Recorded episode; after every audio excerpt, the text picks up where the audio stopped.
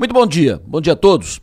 Para começo de conversa, tempo passa, tempo vem, anúncios feitos, solução anunciada, recursos assegurados, mas nada muda na fila de pacientes do SUS à espera de cirurgias eletivas.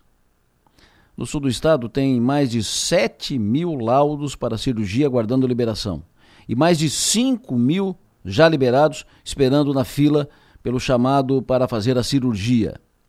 5 mil pessoas estão na fila esperando o chamado para fazer uma cirurgia pelo SUS. Tem paciente na fila desde 2018, precisando de cirurgia, doente, portanto, com encaminhamento feito pelo médico, tudo liberado, mas não sai. Se espera desde 2018, faz quatro anos que o paciente está com problema de saúde, talvez com dor e possivelmente já com sequelas.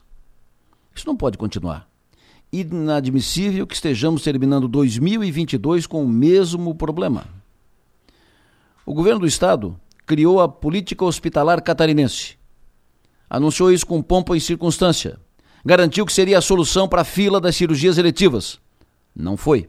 Não resolveu. Não mudou. O governo anuncia que os recursos estão assegurados e liberados para as cirurgias, mas a fila não anda. O secretário de Saúde os secretários dos municípios da ANREC e a própria ANREC, a Associação dos Municípios, ou seja, os secretários e prefeitos, levaram o problema ao Ministério Público. Foram ontem ao Ministério Público, foram pedir apoio por uma solução porque não sabem mais o que fazer. O governo diz que faz o que está ao seu alcance, mas os hospitais não agendam as cirurgias.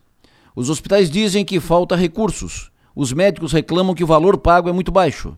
E o paciente cidadão pagador de impostos, fica como marisco entre o mar e o rochedo, sofrendo, muitas vezes com dor. E ele só quer recuperar a saúde, para ter uma boa condição de vida.